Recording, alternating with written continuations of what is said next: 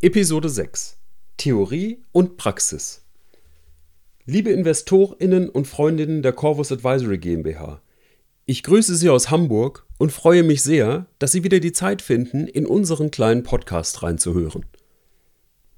Der Monat Mai 2021 hat einen traurigen Anlass für uns bereitgehalten. Welcher dies war, erfahren Sie nach unserem Jingle. Bis gleich.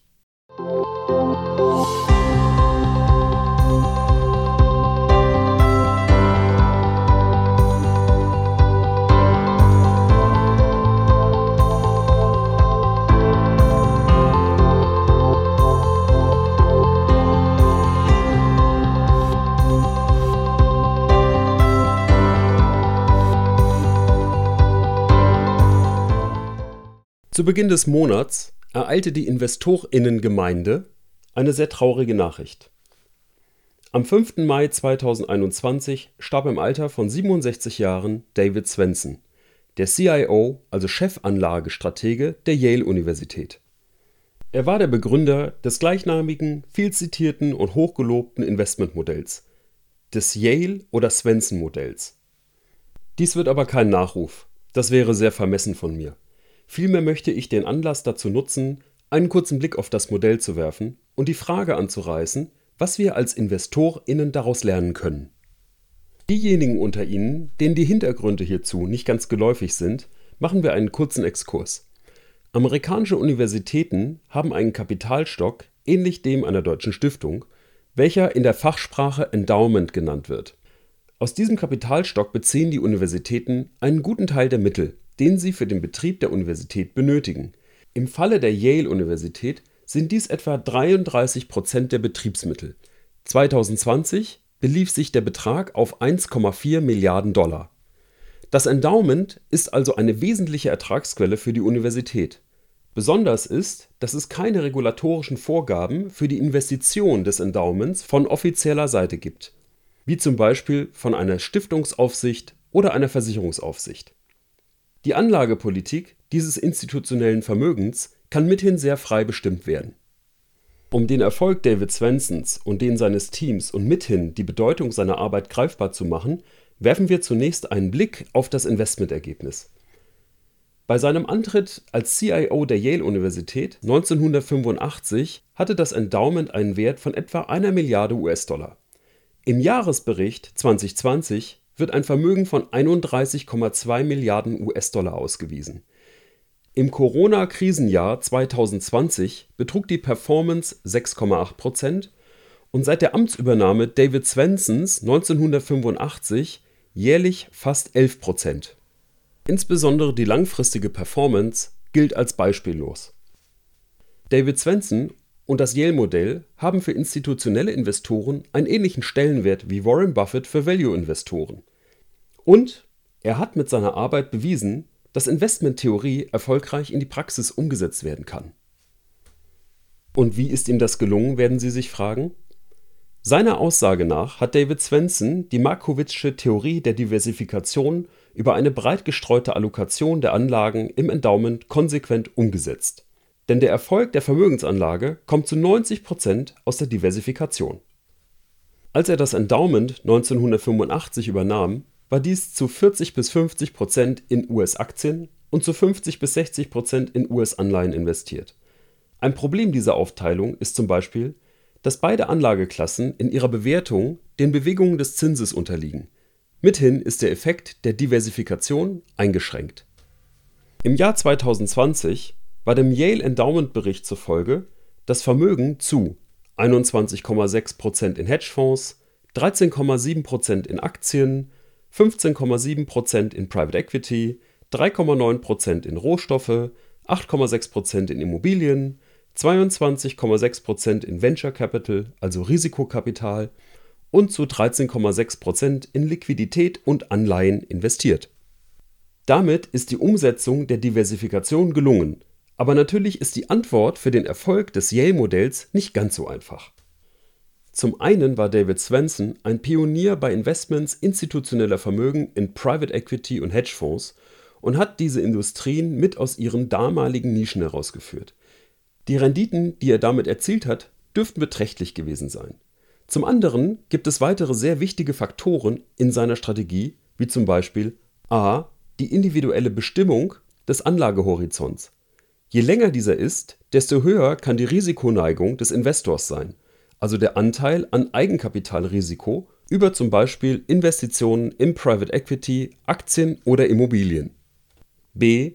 das konsequente Rebalancieren oder Wiederaustarieren der Allokation, wenn eine Anlageklasse durch eine gute Performance anteilig zu bedeutend im Gesamtvermögen geworden ist.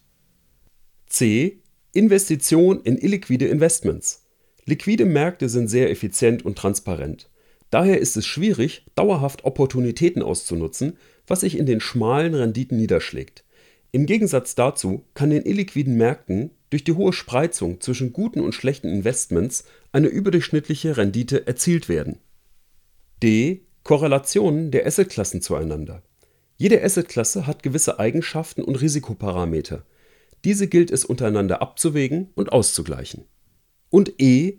Das qualitative Element der Managerauswahl.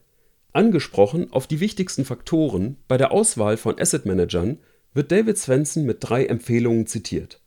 Für mich zählt in erster Linie der Charakter des Managers, zweitens der Charakter des Managers und drittens der Charakter des Managers.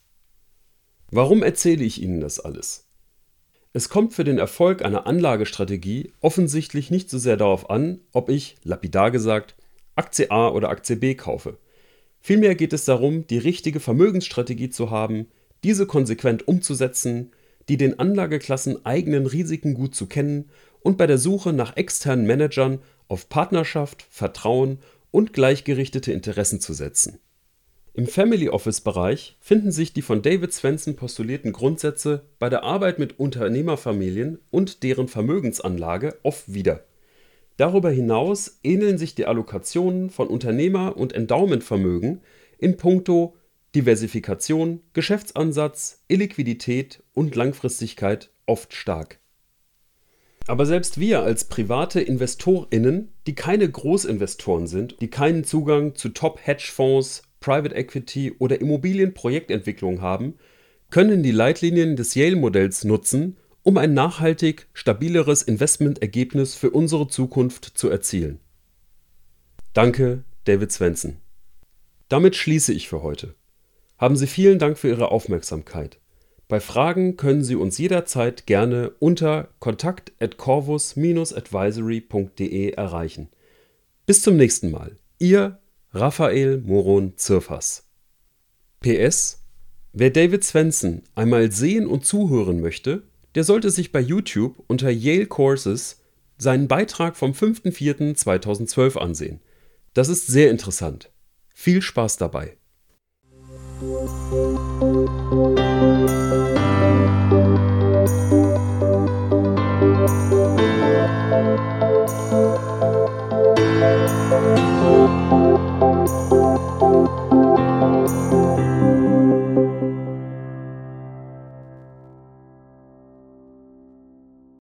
Folgt der Disclaimer. Bei diesem Podcast handelt es sich um eine Kundeninformation im Sinne des Wertpapierhandelsgesetzes. Die Kundeninformation richtet sich an natürliche und juristische Personen mit gewöhnlichem Aufenthalt bzw. Sitz in Deutschland und wird ausschließlich zu Informationszwecken eingesetzt. Diese Kundeninformation kann eine individuelle und anlegergerechte Beratung nicht ersetzen und begründet weder einen Vertrag noch irgendeine anderweitige Verpflichtung oder stellt ein irgendwie geartetes Vertragsangebot dar.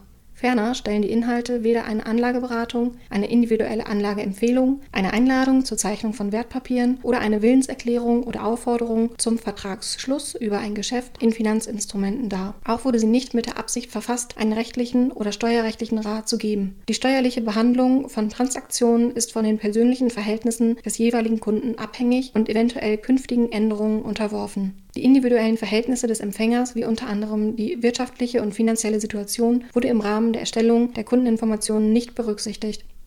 Eine Anlage in erwähnte Finanzinstrumente, Anlagestrategie, Finanzdienstleistung beinhaltet gewisse produktspezifische Risiken, wie zum Beispiel Markt- oder Branchenrisiken, das Währungs-, Auswahl-, Liquiditäts-, Zins- und Bonitätsrisiko und ist nicht für alle Anleger geeignet. Daher sollten mögliche Interessenten eine Investitionsentscheidung erst nach einem ausführlichen Anlageberatungsgespräch durch einen registrierten Anlageberater und nach Konsultation aller zur Verfügung stehenden Informationsquellen treffen. Zu weiteren Informationen finden Sie unter www.hansainvest.com slash deutsch slash Fondswelt slash Fondsübersicht die wesentlichen Anlegerinformationen und das Wertpapierprospekt. Wertentwicklungen in der Vergangenheit sind kein zuverlässiger Indikator für zukünftige Wertentwicklung. Empfehlungen und Prognosen stellen unverbindliche Werturteile über zukünftiges Geschehen dar. Sie können sich daher bezüglich der zukünftigen Entwicklung eines Produkts als unzutreffend erweisen. Die aufgeführten Informationen beziehen sich ausschließlich auf den Zeitpunkt der Erstellung dieser Kundeninformationen. Eine Garantie für die Aktualität und fortgeltende Richtigkeit kann nicht übernommen werden. Der vorstehende Inhalt gibt ausschließlich die Meinung des Verfassers wieder. Eine Änderung Änderung dieser Meinung ist jederzeit möglich, ohne dass dies publiziert wird. Die vorliegende Kundeninformation ist urheberrechtlich geschützt. Jede Vervielfältigung sind nicht gestattet. Datum 31. Dezember 2020. Herausgeber ist die Corvus Advisory GmbH mit Sitz an der Alster 3 in 20099 Hamburg, handelnd als vertraglich gebundener Vermittler laut 2 Absatz 10 KWG im Auftrag, im Namen, für Rechnung und unter der Haftung des verantwortlichen Haftungsträgers BN und Partners Capital AG mit Sitz in der Steinstraße 33 in 50374 Erftstadt. Die BN und Partners Capital AG besitzt für die Erbringung der Anlageberatung gemäß